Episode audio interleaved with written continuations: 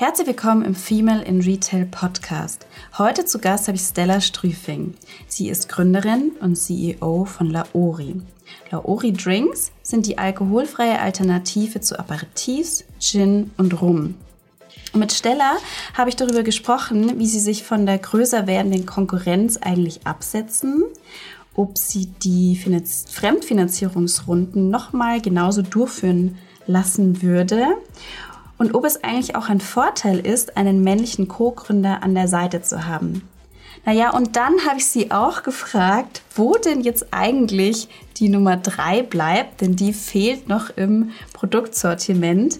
Aber wir haben auch darüber gesprochen, was noch alles kommen wird ähm, wie sich Laori noch verändern wird in nächster Zeit. Und ich hätte wirklich noch ganz, ganz lang mit Stella weiterreden können. Deswegen freue ich mich, wenn euch die Folge gefällt. Und ähm, bewertet sie gerne, teilt sie gerne und genau, viel Spaß dabei. Herzlich willkommen zu Female in Retail, dem Podcast rund um weibliche Erfolgsgeschichten im digitalen Handel und darüber hinaus. Mit unseren Gästen blicken wir, Verena Schlüppmann und Verena Lindner, auf ihre ganz persönlichen Erfahrungen und Tipps in der Businesswelt. Hallo liebe Stella, schön, dass du da bist. Hallo, vielen Dank für die Einladung. Stella, bald ähm, findet ja unsere Konferenz statt, beziehungsweise wenn diese Folge ausgestrahlt wird, dann läuft die Konferenz gerade schon am 20. Juni. Mhm. Und ich würde gerne mal von dir wissen, was ist so dein ultimativer Tipp, wenn du auf Konferenzen, Netzwerkveranstaltungen gehst? Was würdest du da jeder Gründerin und jedem Gründer mit auf den Weg geben? ich überlege mir vorher ganz klar, was ist mein Ziel? Gehe ich dahin, um irgendwie ein, also zu lernen, einen Vortrag nach dem anderen quasi anzuhören? Ähm, oder gehe ich dahin, um ganz strategisch Sales zu machen? Ähm, ne, manchmal hat man ja verschiedene Intentionen für Konferenzen. Und äh, wenn mein äh, Ziel ist, Sales zu generieren, dann schreibe ich vorher alle an, die ich kennenlernen möchte, mit denen ich reden möchte, um entweder dort Termine zu haben oder ganz oft hat das auch den Effekt, man hat eh keine Zeit auf der Konferenz und dann connectet man sich danach äh, und sitzt dann in Ruhe in einem Call. Aber so, so eine Konferenz ist immer einfach ein toller Aufhänger. Äh, und dann gucke ich natürlich auch, ne, also wenn es jetzt Ziel Sales ist, dann gucke ich mir auch ein, zwei Speaker auf jeden Fall an. Aber äh, meistens das dann eher so, man ist dann doch recht durchgetaktet. Genau. Mhm. Ja. Das ist so. So schon mal ein guter, ein guter erster Tipp zum Einsteigen, sich vorher erstmal zu überlegen, wie es ja auch eigentlich so ein bisschen im Gründerdasein ist, sich das Ziel klar vor Augen halten. Ähm, Stella, bevor wir jetzt aber komplett einsteigen, möchtest du dich einmal vorstellen und was denn auch überhaupt Laori so ist? Ja, voll gerne. Ich bin ja die Gründerin von Laori und mit Laori machen wir, imitieren wir den Geschmack von beliebten Spirituosen das heißt, wir haben eine alkoholfreie Alternative zu Gin, zu Rum und zu Aperitif, damit du zu Hause oder in der Bar endlich mal anständige alkoholfreie Drinks hast. Das heißt zum Beispiel einen Gin Tonic trinken kannst oder einen alkoholfreien Spritz, ähm, damit du einfach katerfrei durchs Leben gehen kannst. Sehr gut. Wo gibt es euch bislang zu kaufen? Also ihr habt auf jeden Fall den eigenen Online-Shop. Es gibt euch auch im LEH, seid ihr auch gelistet. Mhm. Ähm, wie ist da so mittlerweile die Verteilung zwischen ähm, Online und Offline? Ungefähr so 60, 40, also 60 online. Ähm, und ab diesem Jahr geben wir noch mehr Gas äh, im B2B-Bereich. Ähm, LEH ist dabei nur wirklich ein kleiner Teil ähm, mhm. sondern wir gehen eher viel über den Fachhandel. Ne? Also das sind dann so Wein- und äh, Feinkostläden, Wein- und Spirituosenläden, Concept Stores, ähm, Gastro ist auch dabei äh, und so richtig LEH, ne? also so diese die Reves und Edekas dieser Welt, das ist noch verschwindend mhm. gering. Das das kommt jetzt erst so, das nimmt jetzt langsam Fahrt auf. Ja, man muss ja auch sagen, ich habe auch das Gefühl, wenn man in die Innenstadt reinläuft, in vielen Städten, dass auch immer mehr dieser Fachhandel für Spirituosen oder diesen ganzen Getränkemarkt auch tatsächlich zunimmt. Habe ich das Gefühl, überall ploppen so kleine, schöne Stores auf. Keine Ahnung. Also, weil äh, habe ich keine Zahlen zu, aber ich frage mich manchmal auch, werden wir älter? Fällt uns das mehr auf? Ist uns das wichtiger? Ähm, Ach so. Ja, das könnte auch sein. Das könnte auch sein. Good point. Weißt du, früher da, war gar kein ähm, Geld da, da reinzugehen. Ja, das stimmt auch. Das stimmt auch, tatsächlich. Ja. Da könntest du also, wahrscheinlich auch recht haben. Was auf jeden Fall ähm, mehr wird, sind diese, so ein bisschen diese New Retail Experiences, ne? Wo du Concept Stores hast, wie ähm, zum Beispiel auch ein Steh, ne? So, da gibt's einen Teil Klamotten, da gibt's ein bisschen Keramik, da gibt's ein bisschen Feinkost, ein bisschen Papeterie, ja, und ähm, da einfach so eine bunte Mischung zu haben. Wir merken, wir sehen jetzt auch immer mehr Klamottenläden, die dann noch mal ein bisschen Feinkost haben oder einfach Spirituosen, ja, ähm, das nimmt zu. So wirklich, die, mhm. wo man so ein bisschen guckt, was funktioniert denn irgendwie eigentlich ganz gut. Ja, das ist ja, glaube ich, auch das, was online auch gut funktioniert, dass du dieses Kuratierte hast, dass ja. du gerne auch verweilst, dass du ähm, da noch hier, hier da noch eine schöne Karte mitnimmst, hier noch einen schönen Drink mitnimmst, weil du weißt, ach ja, nächste Woche hat ja eh meine Freundin Geburtstag, dann nehme ich auf jeden Fall gleich noch was mit. Also ich ja. glaube, das funktioniert sowohl offline als auch online. Ähm, jetzt haben wir schon darüber geredet, wir werden älter. Ähm, was ist denn so, mich würde es mal interessieren, wie schaut eure Zielgruppe aus? Beziehungsweise ich könnte mir vorstellen, nachdem das ja schon auch die Gesellschaft sich wandelt und auch die Generationen sich ändern, auch wenn man in, bei den jünger, jüngeren Generationen so ein bisschen schaut, ähm, wie sich die so verhalten auf Partys oder an Abenden, dann hat man schon so ein bisschen das Gefühl, dass die Trinkerschaft in Anführungsstrichen ein bisschen abnimmt, beziehungsweise dass es immer mehr junge Leute auch gibt, die auf Alkohol verzichten. Merkt ihr das auch? Voll. Also wir sind ja jetzt seit äh, dreieinhalb Jahren am Markt ähm, und ich würde sogar sagen, wir sind so ein bisschen ein Ticken zu früh gewesen, so jetzt im Nachhinein oder vielleicht mhm. genau richtig, ja, weil wir jetzt so drei Jahre Learnings hinter uns haben und jetzt geht's ab. Ähm, es ist wirklich so, dass immer mehr Leute auf Alkohol verzichten. Ja, ähm, und da geht's nicht um dieses Entweder-Oder. Ne? Ich trinke gar kein Alkohol mehr, sondern ähm, das steht einfach im krassen Zusammenhang mit den Megatrends, Healthy, Healthy Living. Wir alle treiben mehr Sport. Wir gucken ein bisschen genauer drauf, äh, was wir eigentlich über unsere Lebensmittel zu uns nehmen. Ne? Clean Label, äh, Zusatzstoffe vermeiden, ähm, all sowas, ja, gleichzeitig natürlich auch Performance Culture. Ja, wir arbeiten alle signifikant mehr, ähm, können uns eigentlich auch einen Alkoholkonsum dadurch nicht mehr so richtig erlauben. Ne? Und ähm, da sehen wir einfach den Trend hin zur Moderation. Das heißt, es geht darum, ich trinke mal phasenweise nichts. Das heißt, ich trinke zum Beispiel von Montag bis Freitag nichts, weil ich einen anspruchsvollen Job habe ja, äh, wenn ich zum Beispiel viel Sport treibe oder zum Beispiel auch auf Marathon trainiere, dann trinke ich phasenweise auch kein Alkohol, weil in der Trainingsphase ähm, trinkt man kein Alkohol, weil Alkohol die Rege mhm. Regenerationsphase verlängert ähm, und insgesamt einfach die Performance auch beeinträchtigt. Und ähm, so sehen wir das einfach, ne, durch die Lebensumstände, die wir jetzt haben, äh, verändert sich auf jeden Fall der Alkoholkonsum. Gleichzeitig sehen wir, dass es eben bei den Jüngeren noch sehr, sehr viel extremer ist. Ne? Da ist der Alkoholkonsum zum Beispiel bei jungen Erwachsenen, mhm. äh, das sind Leute zwischen 19 und 24, innerhalb von fünf Jahren um 10 Prozent gesunken. Ja, das ist schon ordentlich, ja, und das nimmt halt zu. Mhm. Und ähm, genau, das ist einfach ja, da gibt's jetzt so verschiedene Etappen quasi. Ne? Es gibt jetzt so, weiß nicht, zwischen die zwischen 25 und 45. Ja, da ist es jetzt eher so eine Moderation und dann die Jüngeren trinken vielleicht gar nicht mehr. Genau, also nimmt auf jeden mhm. Fall zu. Und das, und wir sehen das auch jetzt über die äh, letzten drei Jahre, es verstärkt sich noch. Also es wird jetzt tatsächlich noch mehr, noch mehr Leute verzichten auf Alkohol. Mhm. Ist dann eure Kommunikation, weil du hast ja schon angesprochen, naja, es gibt auch diejenigen, die dann auf Marathon ähm, sich vorbereiten, ist dann eure Kommunikation auch darauf ausgelegt, dass ihr nicht die Leute anspricht, die komplett auf Alkohol verzichten, sondern eigentlich sprecht ihr ja alle an, die gerne Drinks trinken. Ganz egal, ob es jetzt irgendwie mit Alkohol oder ohne Alkohol ist, aber dass ihr auf jeden Fall eben diese nicht alkoholische Variante anbietet. Genau, also wir sprechen auf jeden Fall eher die an, die moderieren, weil ganz oft sehen wir zum Beispiel, wenn du jetzt schon 20 Jahre auf Alkohol verzichtet hast, dann hast du nicht so das Problem.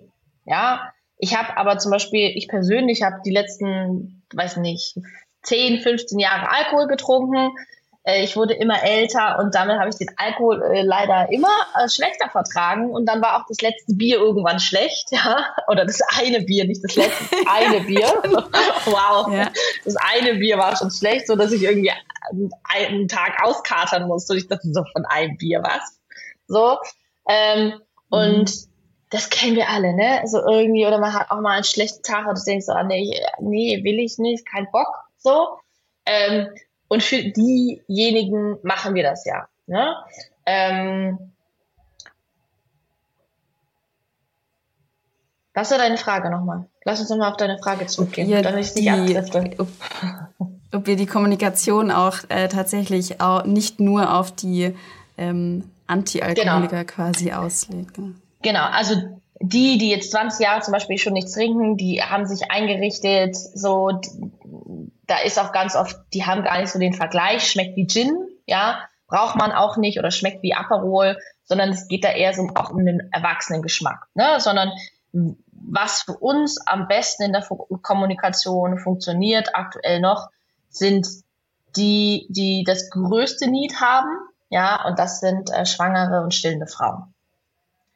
Ähm, mhm. Weil, ne, das ist jetzt so von heute auf morgen ist so, ach so Mist, ja, okay, was machen wir jetzt? So. Ähm, Leute, die mhm. sonst auf Alkohol verzichten, ist ganz oft auch so ein Prozess, ein schleichender Prozess. Ja, manche, klar, es gibt auch die, die sagen von heute auf morgen, nee, ich will nicht mehr. Aber ganz oft ist es, es wird auch einfach über den Zeitverlauf weniger. Ähm, genau, das heißt, in der Kommunikation adressieren wir eher wirklich die, die sich umstellen. Ne? Also nicht die noch schon immer verzichtet haben, ich glaube, in der Zukunft wird sich das verändern, ja, ähm, weil die Jüngeren, ne, die, die jetzt schon irgendwie, also ne, die 20 sind und irgendwie noch nie Alkohol getrunken haben, die haben gar nicht so den Vergleich und da geht's dann eher um diese, wie sieht denn eigentlich eine, eine Party- und Feierkultur aus ohne Alkohol? Ja, das heißt, wie gestalten wir dieses Feiern und Ausgehen ohne Alkohol? Und da wird dann die Experience viel, viel wichtiger. Ähm, und jetzt ist es wirklich noch einfach diese Moderation, diesen Umstieg quasi zu begleiten. Mhm. Mhm, mhm.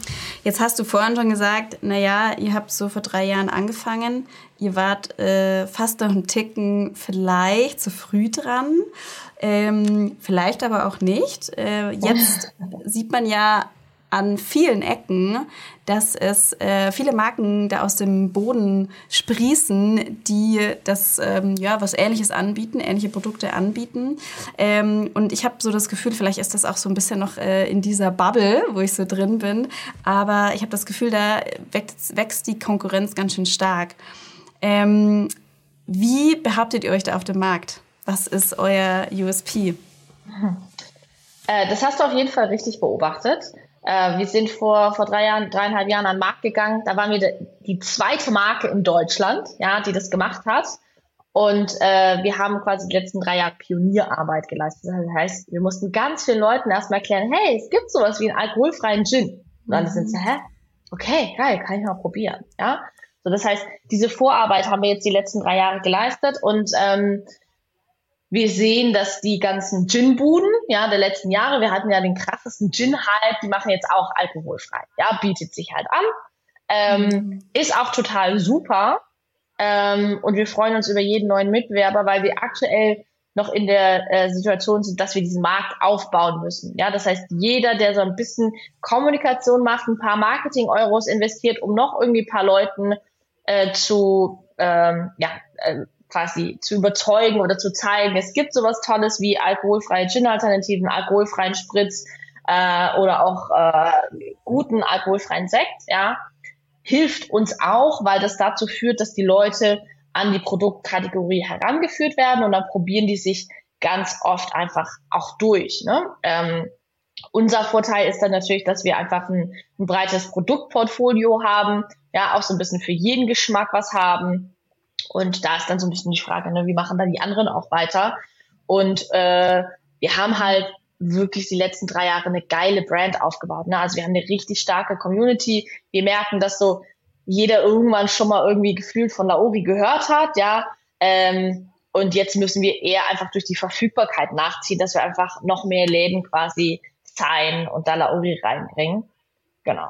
Deswegen, ich, ich würde sagen, auch, ganz ihr gut. Habt einfach ein, ja, ich finde einfach, ihr habt ähm, auch einfach ein total schönes Design. Das muss man auch einfach sagen. Und das stellt man sich auch gerne ins Regal. Das finde ich ist auch so ein, wo man sagt, da hebt ihr euch auf jeden Fall davon ab. Jetzt wollen wir mal bei, äh, der Produkt, äh, bei dem Produktsortiment bleiben. Äh, machen wir doch mal einen kurzen, einen kurzen Überblick. Was habt ihr denn alles im Sortiment?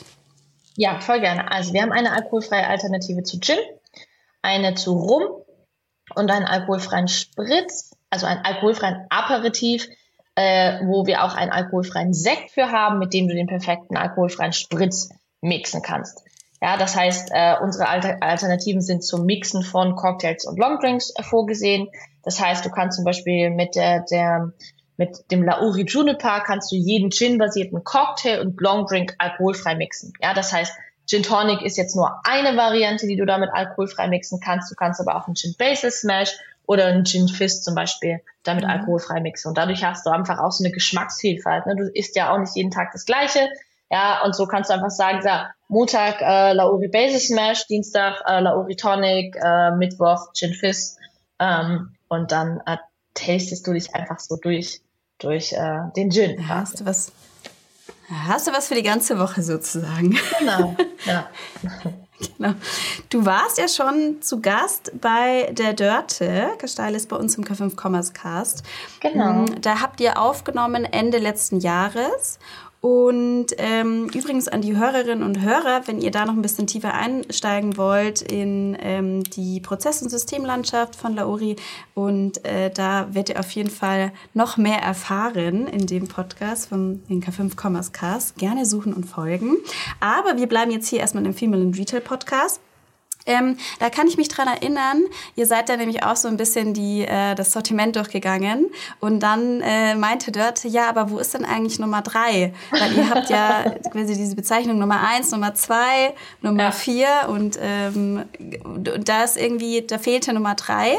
Jetzt habe ich mich natürlich ein bisschen informiert und nachgeschaut und ich konnte die Nummer drei irgendwie immer noch nicht finden. Ähm, jetzt frage ich mich wirklich, und du hattest das auch schon so ein bisschen angerissen in dem Podcast mit Dörte, das ist schon auch nicht schlecht, weil die Community, die wartet und wartet auf die Nummer drei. Kommt die Nummer drei noch oder bleibt die Nummer drei quasi offen, damit die Community am Ball bleibt? Das verrätst du jetzt nicht. Nein, also die Nummer drei wird kommen. Äh, einfach nur, um so den äh, inneren Perfektionist zu befriedigen von allen, glaube ich. Ja, damit man einfach sagen kann, okay, mhm. die Reihe ist jetzt voll. Ja, wahrscheinlich würde ich mir dann den Spaß erlauben und dann äh, die Nummer äh, sechs launchen, damit äh, dann wieder irgendwo eine Lücke ist. Ähm, ja, nein, das war einfach, das, das, das ist tatsächlich ein Marketinggrund auch so ein bisschen, ne? Also der Name von dem Aperitif. Also Ruby klingt halt besser mit der Nummer vier als mit der Nummer drei. Und das Produkt, was eigentlich für die Nummer drei vorgesehen wurde, klingt halt besser. Also dafür gibt es auch schon den Namen und wir wissen, was es wird. Der Name mhm. klingt einfach besser mit der Nummer drei. So, und dann waren wir so, ja, okay, let's do it. So, äh, Nummer drei soll eh bald kommen, also machen wir das jetzt einfach so. Ähm, aber genau, es ist immer auf jeden Fall äh, für ein Gespräch äh, zu haben. Das äh, macht die Leute wahnsinnig. ich habe schon überall gesucht und ich finde sie einfach nicht. Mache ich irgendwas falsch? Ja. Ja. Ich bin in, jede, in jeden Laden gerannt, aber irgendwie finde ich nichts. Das ist sehr ja, wir, haben auch schon mal, wir haben auch schon mal von einem, ähm, von einem Kunden, haben wir auch schon mal, also B2B, haben wir äh, irgendwann mal eine E-Mail gekriegt. Ja, ich hätte gerne äh, 24 Flaschen von der Nummer 3. so, auch einfach, ohne zu wissen, was es ist, bestellen die einfach so. Ja, okay, ähm, wir liefern nächstes Jahr. genau. ähm, Stella, jetzt hast, ähm, ich meine, was ist jetzt noch zu erwarten? Wie, äh, wie könnt ihr das, ähm, also was sind, sind eure Ziele, beziehungsweise wie könnt ihr das Geschäftsmodell vielleicht noch erweitern? Wollt ihr noch mehr in die Produktbreite gehen? Ich meine, man kann da ja eigentlich noch super viel Produkte mit dazu anbieten. Ähm, dieser ganze Cocktailmarkt in Anführungsstrichen, der ist ja noch total breit. Könnt ihr euch vorstellen, da noch mehr in die Breite zu gehen? Oder sagt ihr, nee, ihr fokussiert euch einfach auf eure ähm, Bestseller und erweitert das Sortiment ähm, da vielleicht noch in die Tiefe. Hm, was ist da noch zu erwarten? Auf was ähm, richtet ihr euer Augenmerk noch dieses weitere Jahr? Also ähm, in, in den nächsten zwölf Monaten liegt der Fokus erstmal auf der bestehenden Produktpalette. Ja, wir wissen jetzt, dass wir großartige Produkte entwickeln können. Wir wissen, dass wir äh, heftige Launches ohne Marketingbudget machen können, wie zum Beispiel der Launch von Ruby letztes Jahr gezeigt haben. Da haben wir ohne Marketingbudget innerhalb von äh, äh, ja, drei Tagen den Launch vorbereitet und den besten Umsatz ever in drei Jahren gehabt. Ja, und waren innerhalb von sieben Tagen ausverkauft. So, das heißt, das wissen wir, das haben wir perfektioniert. Ähm, und wir haben für meinen Geschmack und dafür, dass uns so viele kennen, haben wir noch zu wenig Outlets, wo du Laori kaufen kannst. Ja, das heißt, unser Ziel ist wirklich erstmal die Verfügbarkeit von Laori im Handel zu gewährleisten und jetzt äh, wirklich Fokus auf Neukunden im B2B-Bereich ähm, zu legen, damit man wirklich einfach mal sagen kann, wir haben jetzt irgendwie in jeder deutschen Stadt vielleicht zwei bis zehn Läden ähm, und die Leute können wirklich auch mal regional kaufen, weil es ist schon auch ein Anliegen von unseren Kunden, dass sie einfach lostingeln können und das Produkt vor Ort kaufen können. Ne? Das ist ja auch manchmal einfach eine Frage von regionale Wirtschaft oder du brauchst es jetzt jetzt, ja, oder morgen früh, ja, und ähm, Leute gehen einfach gerne auch noch in den Laden, ne? Und das, das ist jetzt erstmal unser Fokus. Mhm. Und ähm, dann äh, wird es im nächsten Jahr auf jeden Fall noch mindestens zwei weitere neue Produkte geben. Ähm, genau, aber Fokus jetzt erstmal wirklich äh, so ein bisschen, ja, B2B-Sales auch zu hacken quasi, ne? Wirklich, dass man mhm. jetzt einfach sagt, jeden Monat 100 neue Läden. Ähm, genau, das ist das Ziel jetzt für die nächsten zwölf Monate. Sehr gut. Da habt ihr auf jeden Fall auch äh, kein kleines Ziel, sage ich mal, weil das ist ja auch, auch gar nicht so einfach da in den LEH da richtig gut reinzukommen. Und es ist ja auch als kleines Startup mit äh, gar nicht so viel Manpower auch gar nicht ähm, so einfach zu handeln, weil ja doch die Strukturen sehr unterschiedlich sind, online und offline. Auf jeden ähm, Fall. Du hattest, du hattest gemeint, ähm, jetzt habt ihr drei Jahre Learnings hinter euch und jetzt geht's so richtig ab. Ähm, ist das so? Also würdest du sagen, man braucht so auf jeden Fall seine Anfangsjahre, wo man viel lernen muss und dann ähm, ist die Kurve gekratzt und dann, dann kann man erst richtig durchstarten, wenn man so seine kleinen Fuck-Ups auch hatte. Nee, ähm, weil zum Beispiel die ersten zwei Jahre, immer wenn uns jemand nach Fuck-Ups oder Challenges gefragt hat, dann waren wir so, weiß jetzt nicht, was haben wir nicht? So, es lief immer alles so ganz gut, smooth durch. Also wir waren auch immer sehr strukturiert und organisiert. So, und das letzte Jahr war einfach nur hardcore anstrengend, so in Retrospektive. ähm, mhm. So, und wir haben aber alles umgedreht, ne? Und ähm, wir drehen jetzt auch gerade irgendwie alles nochmal um, also im positiven Sinne, ne? Also eher auch nochmal so ein bisschen, wir optimieren halt super viel. Mm, und für mich ich persönlich merke jetzt gerade so ein bisschen, das ist auch so ein bisschen so die Transformation von der Gründerin zur Unternehmerin. Ja, so ein bisschen auch raus aus der Startup-Bubble und mehr rein in, wir machen irgendwie echtes Business. So, ähm, mhm. so ich merke jetzt auch so ein bisschen so diese ganzen rein Startup-Konferenzen, das bringt mir halt gar nichts. Ich denke mir so, ja, wie viel Bestellung kann ich ja irgendwie generieren, weißt du?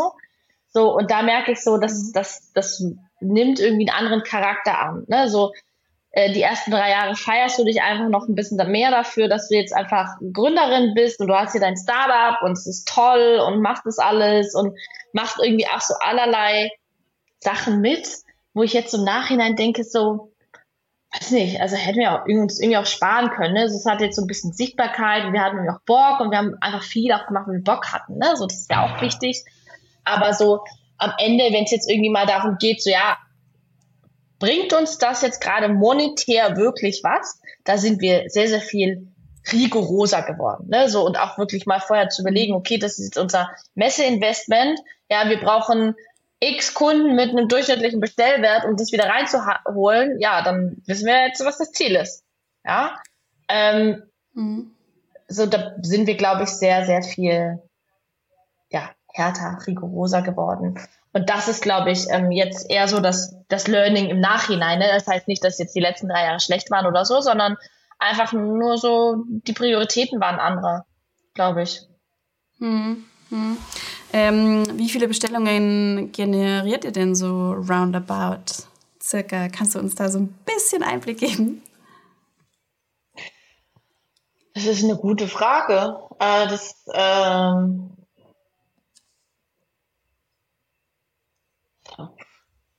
online vielleicht so 2000 pro Monat. Äh, mhm. Es müssen mehr sein. Ich weiß gar nicht. 2500, irgendwie sowas. Also so zwischen 2 und 3000 immer ähm, steigen, gerade weil wir eben alles umstellen. Ähm, und B2B ähm, ist ja immer so ein bisschen auch ein anderes Game.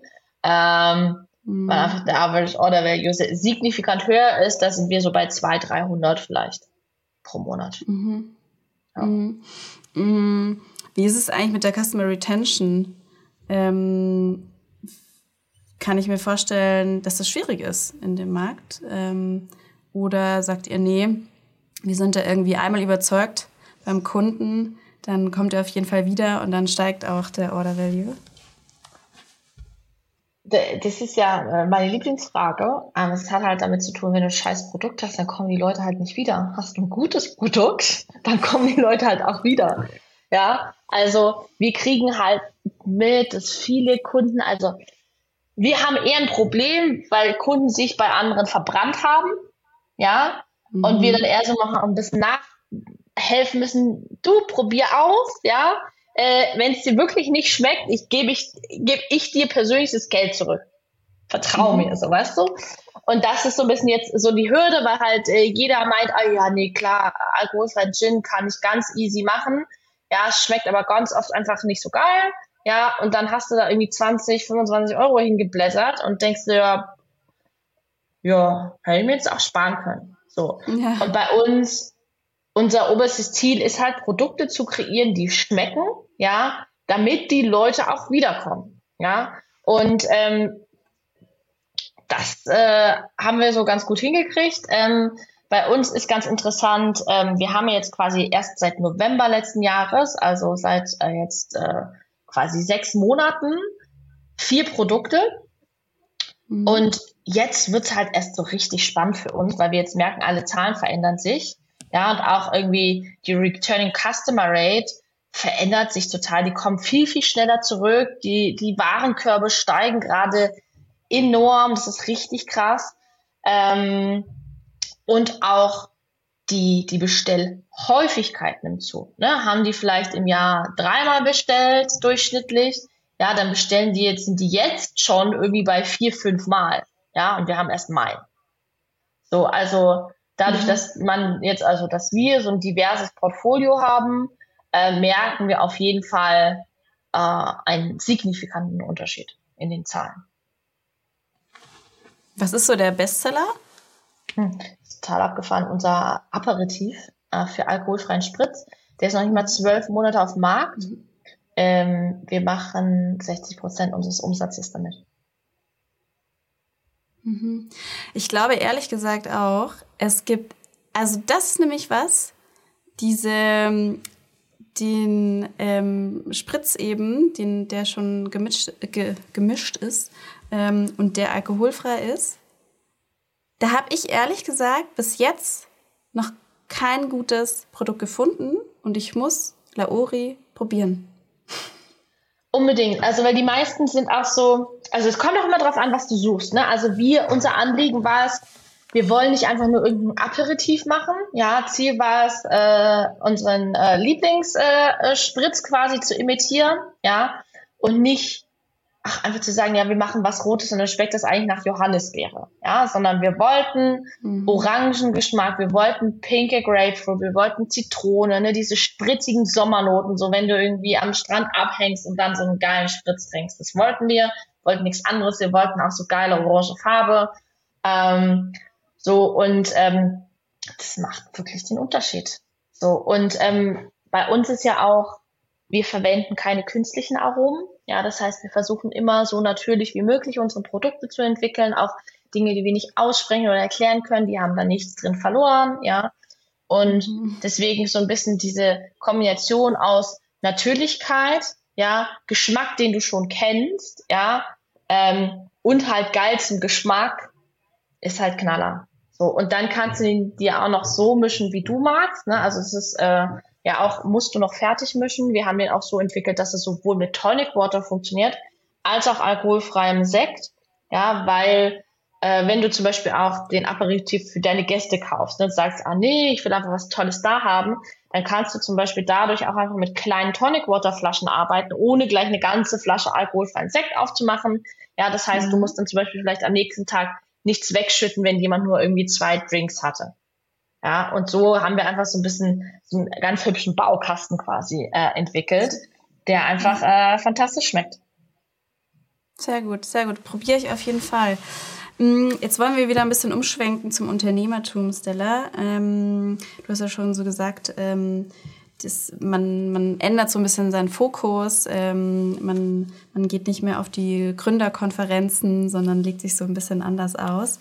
Ähm, ihr seid Ihr habt ja auch unterschiedliche Strecken hinter euch. Ihr wart, glaube ich, am Anfang so ein bisschen mit dem Gründerzuschuss finanziert, seid dann in eine äh, Crowdfunding rein, ähm, seit jetzt habt jetzt Investoren mit drin. Würdest du das so, wenn du jetzt nochmal starten würdest, würdest du das ähm, wieder so angehen?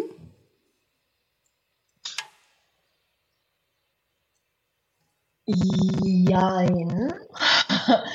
Also, ähm, den anfänglichen Teil ja, ne? also wir hatten das Exist-Stipendium zum Beispiel, wir haben selber auch Geld reingegeben, wir haben den Gründerbonus, genau Fördermittel gehabt ähm, und dann haben wir eben durch die Crowdfunding-Kampagne ähm, die erste Produktion auch finanziert und dann haben wir ja ab, ab dem ersten Monat Umsatz gemacht. Ja, und äh, für uns war ganz klar, okay, Ziel war, äh, bis August reicht unser Geld, ja, und dann müssen wir uns selber tragen können. Ja, das heißt, wir haben tatsächlich äh, Januar 2020 haben wir unseren Online-Shop eröffnet und bis März 2021 hatten wir keine, keine Finanzierung, ja. Mhm. Ähm, und das und natürlich das ganze Jahr Vorentwicklung. Ne? Also wir haben ein Jahr gebraucht, um das Produkt zu entwickeln. Das heißt, wir haben uns quasi zwei, zwei Jahre äh, selber finanziert das würde ich auf jeden Fall wieder so machen. Ähm, wir haben bei Gründung einen kleinen Business Angel mit reingenommen, würde ich immer wieder auch so machen. Und ich würde, also wir haben ja dann Investor, ne? ich habe nichts gegen den, das ist total super, würde ich wahrscheinlich vielleicht auch wieder so machen, aber vielleicht auch nicht. Also das ist jetzt, ich bin da gerade so ein bisschen in der Überlegung. Ich frage mich ob, manchmal, ob wir dadurch ein bisschen weniger Druck hatten, geilere Zahlen noch abzuliefern. Also es hat alles super mhm. funktioniert. Wir haben irgendwie unsere Umsätze verdreifacht, ne, immer zum Vorjahr. Aber mh, so Umsatz ist ja nicht der einzige Indikator, ja, sondern am Ende steckt ja auch so ein bisschen in, in den KPIs und das, das merke ich jetzt so über die Jahre. Wir hätten wahrscheinlich noch geilere KPIs so im Detail haben können, wenn wir so ein bisschen mehr gezwungen wär, äh, worden wären, noch länger vielleicht durchzuhalten. So. Mhm. Am Ende, ne, das Geld kam zum genau richtigen Zeitpunkt. Wir waren wirklich, wir hatten einfach kein Geld mehr. So, ne? Also deswegen total mhm. super und wir haben Geiles geleistet, aber ich frage mich manchmal auch so ein bisschen so, mh, mm, genau, was wir hätten wir wahrscheinlich anders gemacht, hätten wir das Geld nicht gehabt.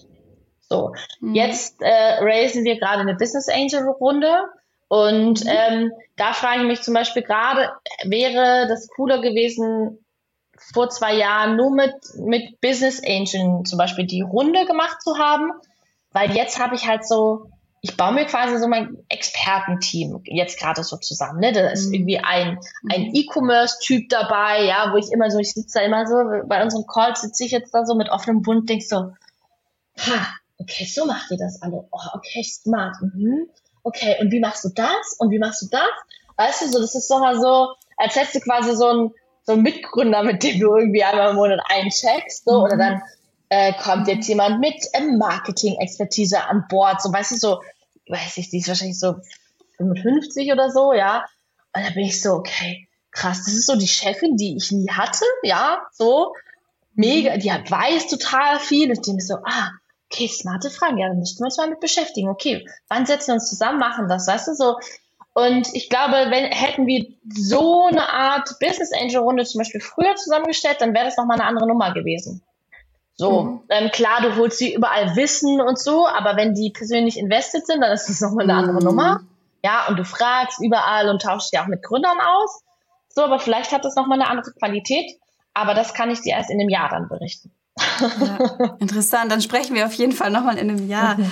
Ähm, würdest du sagen, dass es gerade jetzt am Anfang, wo ihr Investoren gesucht habt, dass es einfacher war, dass du einen männlichen Co-Gründer an der Seite hattest? Ist das so in dem, in dem Bereich Getränke, Spirituosenmarkt ähm, als Frau eine Herausforderung? Das Ding ist, ähm, ich, ich bin ja so auf dem Papier der CEO oder die, die CEO ähm, und er ist ja CPO. Ja, das heißt, ich bin diejenige, die die ganzen Gespräche führt. So, äh, einmal für die Gesichtskontrolle wird es dann irgendwann nochmal einen Termin geben, wo, da, wo er auch Hallo sagt.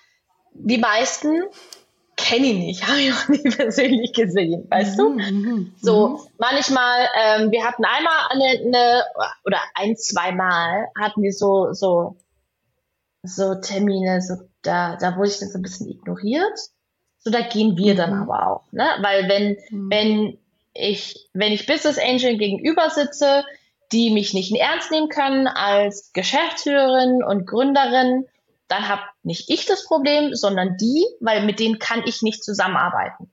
So. Und das ist einfach eine ganz klare Entscheidung gegen diese Investoren, weil sie müssen mit mir zusammenarbeiten, sie müssen mich respektieren, weil ich bin diejenige, die die Ansagen macht und wenn sie das nicht respektieren können, dann ist das nicht mein Problem. Ja, also es ist äh, ihr Problem, weil sie, da, weil ich sie dann nicht investieren lasse. Das hat einfach auch was mit Respekt zu tun. Und wenn ich nicht respektiert werde, dann so, ne? Ähm, deswegen ja, also, nee. Das ist also wenn jemand, also, nee. Also ich,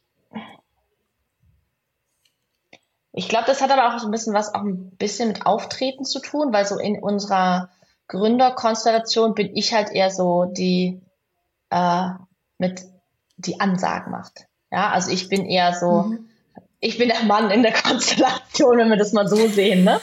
So vom Charakter, ja. so ich bin irgendwie ne, eher bold, ich gehe irgendwie raus und mein Mitgründer ist eher äh, so der zurückhaltende Schweizer, ne, um mal so in Stereotypen zu reden. Mhm. So, mhm. ähm, deswegen kam ich vielleicht damit auch zurecht. Ähm, wo ich es merke, ist eher in, in Verhandlungen manchmal mit Kunden. Äh, LEH. Ähm, mhm, mhm, so, äh, da ist, da tun die sich manchmal so ein bisschen schwierig. Da durfte ich mir dann auch schon äh, anhören, ja, aber dann müssen sie jetzt nicht so emotional reagieren. Ich denke so, ja, ich, ich sage jetzt einfach nur nein, sehr klar. Wo, wo, ich weine nicht, meine Stimme zittert nicht, sag einfach so, nö, dein Deal finde ich scheiße, so, weißt du? Ja, ja. Ähm, so, das erlebe ich eher mal in so Verhandlungen mit so irgendwelchen äh, ja, so irgendwie Vertriebsleitern oder, ja. weiß nicht, Marktleitern irgendwie oder höhere Ebenen. So wirklich gestandener Retail, ne? So, mhm. ähm, das ist aber auch so eine Gewöhnungsfrage. So, dann ist so, ja, dann soll, also ist mir egal, wenn die mich als emotional äh, einstufen. Ja, wenn sie danach meinen Deal nehmen, dann ist doch in Ordnung. So dann. Egal. So, weißt du? Also ich, ich schließe ja eh nur den Deal ab und dann äh, betreut hoffentlich mein Deal, äh, mein Team äh, den Deal. So, da habe ich auch nichts mehr mit denen zu tun. ja, also das, ja, ja, das habe ich am ja Anfang. Genau, das habe ich am Anfang gemerkt. Ähm, aber ey, keine Ahnung, ich habe ja auch keinen Vergleich. Ne? Ich frage mich manchmal so, hey, wie wäre es eigentlich gewesen, hätten wir mein, mein Mitgründer-Fundraising äh, geschickt. So, hätte er schneller das Geld eingesammelt? I don't know. Weißt du, also. Aber wäre mal witzig gewesen, sozusagen. So, hey, du gehst los und ich gehe los, mal gucken, wer, wer die Million schneller zusammen hat. Stimmt, stimmt, ja. Wäre eigentlich mal spannend, das so zu machen. Ja. Ähm, würdest du aber dann sagen, in der Führung von Mitarbeitern ist eine Doppelspitze immer gut? Kommt natürlich immer auf die Führungspersonen an. Aber würdest du sagen, jetzt zurückblicken, in den letzten drei Jahren, ähm, war das auf jeden Fall gut, da einen Partner an der Seite zu haben? Also, Mitarbeiterführung ist ja eh, also ist ja eh sehr klar aufgeteilt in Departments. So, weißt du, so deswegen, ähm, er hat halt seine Mitarbeiter, da wus wurschtel ich auch nicht mit rum, ne? So, das ist halt so, mhm ich vertraue da, dass er halt seinen Job gut macht und irgendwie mit denen eincheckt und irgendwie seine Feedback-Gespräche macht und OKR-Meetings und whatever. So, deswegen, das ist für mich eher eine, eine einfach ein, Thema von klaren Rollenaufteilung, so wie meine, meine, meine Führungskräfte irgendwie ihre Mitarbeiter dann äh, verantworten. Ähm, was auf jeden Fall, glaube ich, geholfen hat, ist so, er ist halt so der Nettere, ne? Der wird halt, glaube ich, also wird, wurde mhm. oft von Teams eher so eher so auf Mitarbeiterlevel eingestuft und dadurch haben die halt auch so Sachen rausge rausgehauen. Und man denkt, ach so, ja, okay, das ist ja spannend. Mhm. Ja, und das hätten sie mir gegenüber zum Beispiel nie gemacht. Ja, aber dadurch haben wir so Mitarbeiterflurfunk halt mitgekriegt. Weil er halt so der Nahbare ist, mhm. immer nett, immer freundlich. So, und ich bin dann schon auch mal der Bad Cop. Leider. so. Ähm, und das war auf jeden Fall hilfreich, dann so eine Doppelspitze zu haben, ne? wenn jemand immer so auf sehr stark auf Augenhöhe mit den Mitarbeitern ist, ähm, so und die eher so, ja, quasi eher so auf so ja, ein Kollegenverhältnis haben und nicht so Chef-Mitarbeiter-Verhältnis. So, das, äh, dadurch ist es auf jeden Fall von mhm. Vorteil, ja.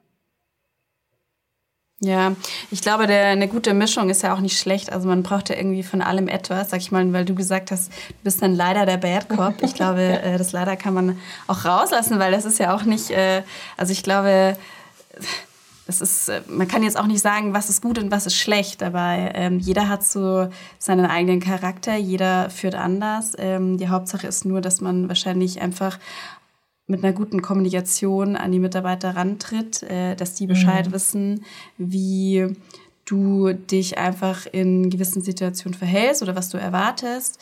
Ähm, und wenn man dann aber eine gute Ebene schafft, wo man einfach durch Kommunikation ähm, auf sich einfach versteht, klar, Missverständnisse gibt es immer, die wird es auch immer geben, aber dass man einfach da eine gute Ebene schafft, ist es, glaube ich, gibt es kein richtig oder falsch, sondern es muss einfach harmonieren und die Mitarbeiter müssen einfach wissen, woran sie sind.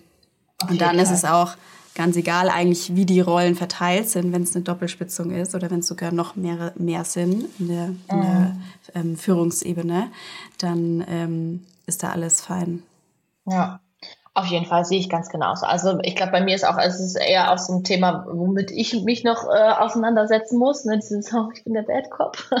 so, aber eigentlich geht's yeah. mir auch einfach um sehr klare Kommunikation. Ne? Also ich sage dann schon so, ja, ne, können wir irgendwie mal das nächste Mal vielleicht besser machen, lieber Scheiße. So, ähm, ja. so das ist ja. aber auch, glaube ich, das ist okay. Und gleichzeitig ist halt auch so, wenn ich merke, irgendjemand versucht mir irgendwie aus, aus dem Weg zu gehen oder da ist irgendwas, dann äh, spreche das schon auch an, ne, dass ich irgendwie sage so, hey, irgendwie, ne, es ist was, willst du drüber reden? So, ja, ähm, so, das hilft dann schon auch, ne?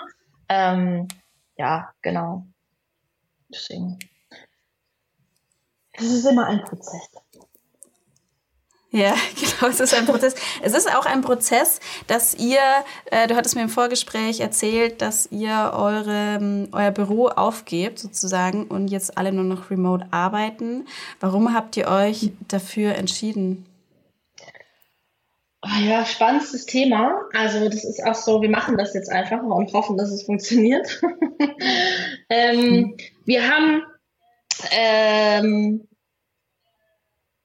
also wir sind so über Coworking Spaces ja gewachsen ne, und hatten dann irgendwann was so, wir waren dann irgendwie zwölf Leute und dann war so, ja, irgendwie kann es nicht sein, dass jetzt zwölf Leute sind und Christian und ich haben immer noch den ganzen Stuff bei uns im Keller. So, ich habe irgendwie die ganzen Produktentwicklungsstuff bei uns im Keller, er, äh, er hat den Produktentwicklungsstuff, ich den ganzen Fotoshooting-Kram. So, und wir müssen einmal ne, alles in unsere Wohnung tragen und wieder zurück, wenn wir irgendwie da Dinge vorhaben. Und ich so, Alter, also nach zwei Jahren ist dann auch einfach mal gut, so. Ähm, und dann haben, war so die Frage, noch ein Raum im Coworking Space oder ein richtiges Büro? Raum im Coworking Space ein weiterer hätten wir dann immer noch keinen Lagerplatz gehabt, ja, und hätten äh, das Doppelte gezahlt, ja, und dann waren wir sehr gut, dann nehmen wir halt ein richtiges Büro, weil wir wachsen ja, so, und haben jetzt so ein 150 Quadratmeter Büro gehabt, wo jeder Platz auch mal besetzt war irgendwann, ja, und haben jetzt im letzten Jahr einfach unser Team halbiert, ja, bei gleicher Performance. So. Das ist, ich habe, ich lerne jetzt die letzten zwei, drei Wochen, das ist irgendwie normal, so in der Stufe. Ja, das machen dann alle. Mhm. Hätte ich gerne vorher gewusst, bevor ich irgendwie so ein heftiges Büro anmiete. Und in, während Corona war es tatsächlich auch so, dass mein Team war immer so, nein, Stella, schick uns nicht in Home, ins Homeoffice, wir wollen keine psychischen Probleme bekommen. So, und dann haben wir halt mhm. so ganz strikte Regeln gehabt, ne, mit irgendwie jeden Tag sowieso testen, egal ob du geimpft bist oder nicht. Und bei einem leichtesten Ziepen im Hals sofort zu Hause bleiben. Das hat super funktioniert. Unser Team hatte tatsächlich erst das erste Mal letztes Jahr im Mai Corona, als fast alles vorbei war. Mhm. Ähm, mhm. Und dann fing das an, dass unser Team plötzlich immer im Homeoffice gearbeitet hat. So nach Corona fing es an, ja, ah nee, ich kann mich besser im äh, Homeoffice konzentrieren.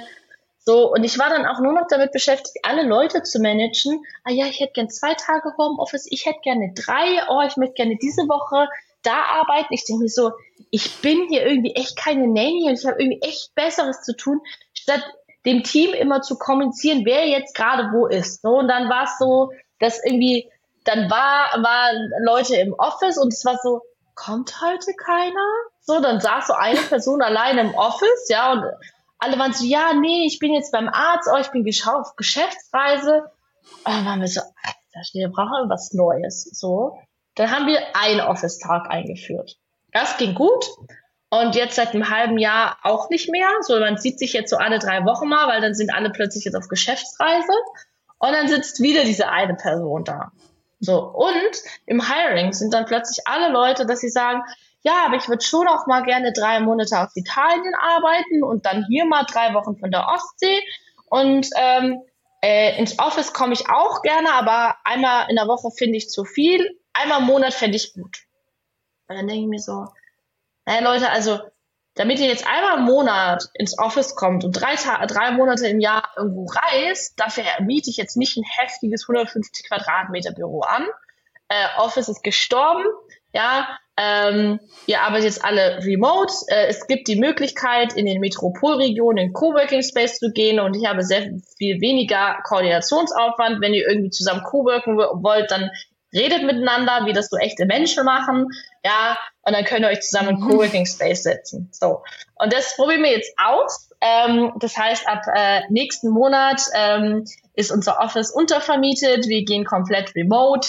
Ähm, und äh, genau, es ist dann halt wirklich, ne, wir machen halt digitale Check-ins, das haben wir vorher auch schon gemacht.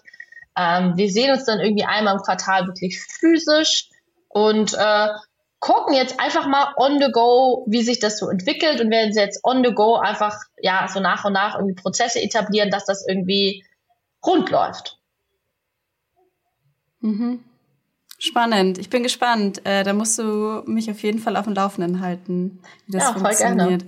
Aber ja, wahrscheinlich wird auch einfach kein Weg dran vorbei, dass man da als Arbeitgeber auch einfach flexibler wird, weil sich das einfach geändert hat durch diese Corona-Jahre.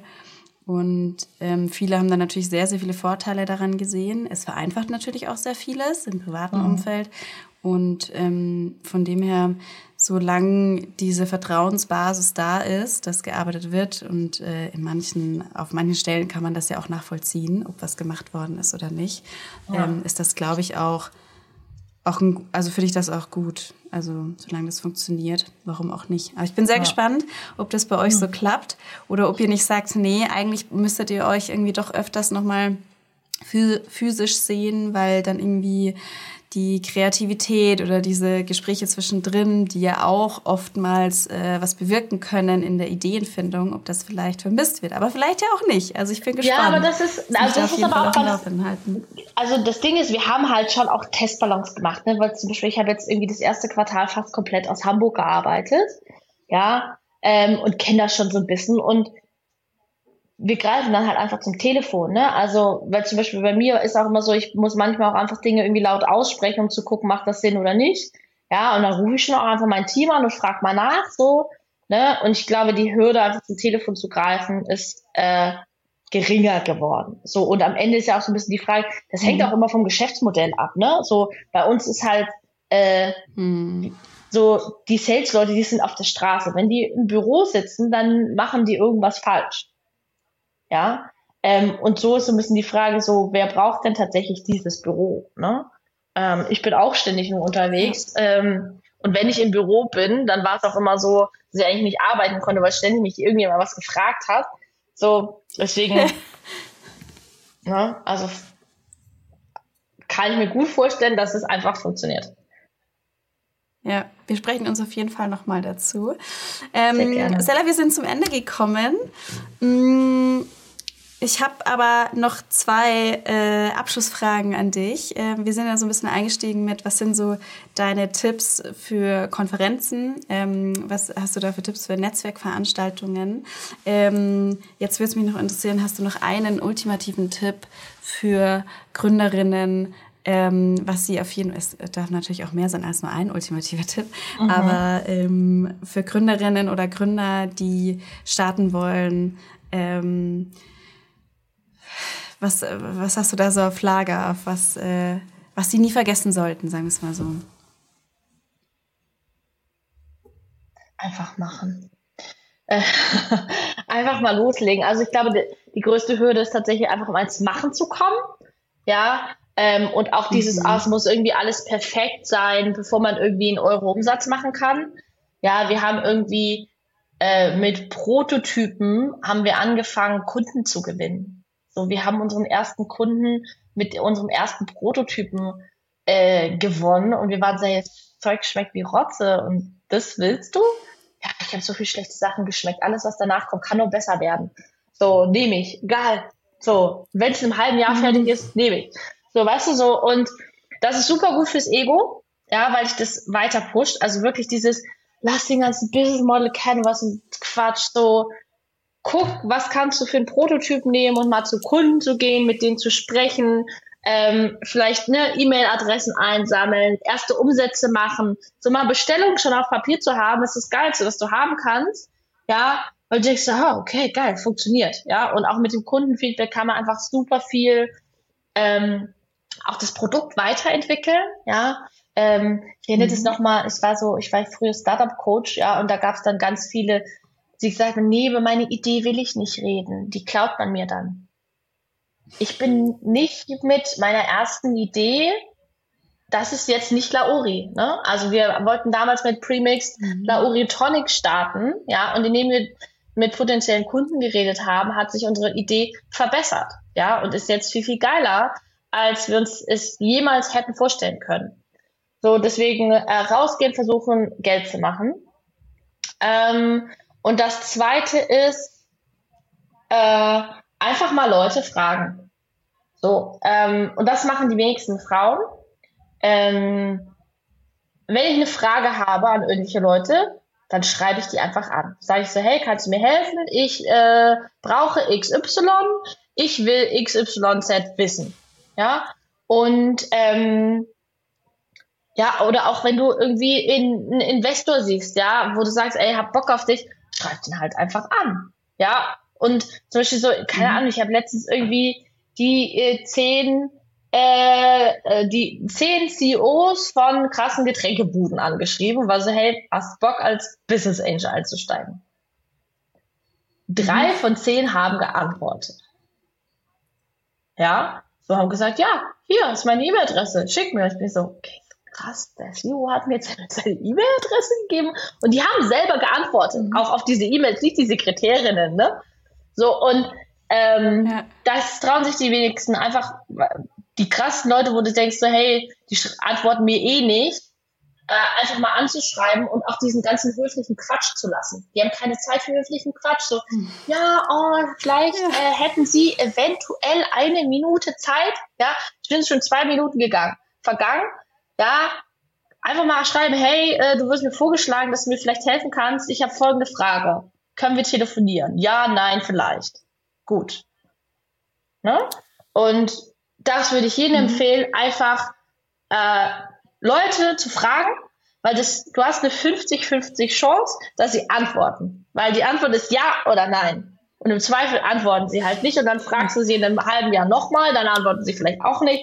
Und in einem Jahr schreibst du ihnen nochmal eine Frage und dann antworten sie vielleicht. Manchmal hat es gar nichts mit dir zu tun oder deiner Frage, sondern dass sie vielleicht super busy waren oder Urlaub gemacht haben und es alles untergegangen ist. Deswegen ja. Menschen ja. fragen. Finde ich mega. Und ich finde auch tatsächlich den Tipp äh, mit der Kürze gut. Finde ich richtig gut, weil das stimmt nämlich. Viele haben einfach nicht die Zeit, sich einen ellenlosen Text durchzulesen. Ich hatte letztens auch eine E-Mail bekommen von einer PR-Agentur für einen Speaker-Vorschlag oder so war das. Und die ist tatsächlich versandet und sie hat mir dann irgendwann wieder ähm, hat sie mir dann wieder geschrieben und gesagt, ja, hattest du schon die Möglichkeit, quasi dich damit auseinanderzusetzen? Und dann habe ich auch ganz ehrlich geantwortet, du weißt du was? Es war einfach zu viel Text. Das war einfach ein ins langer Text.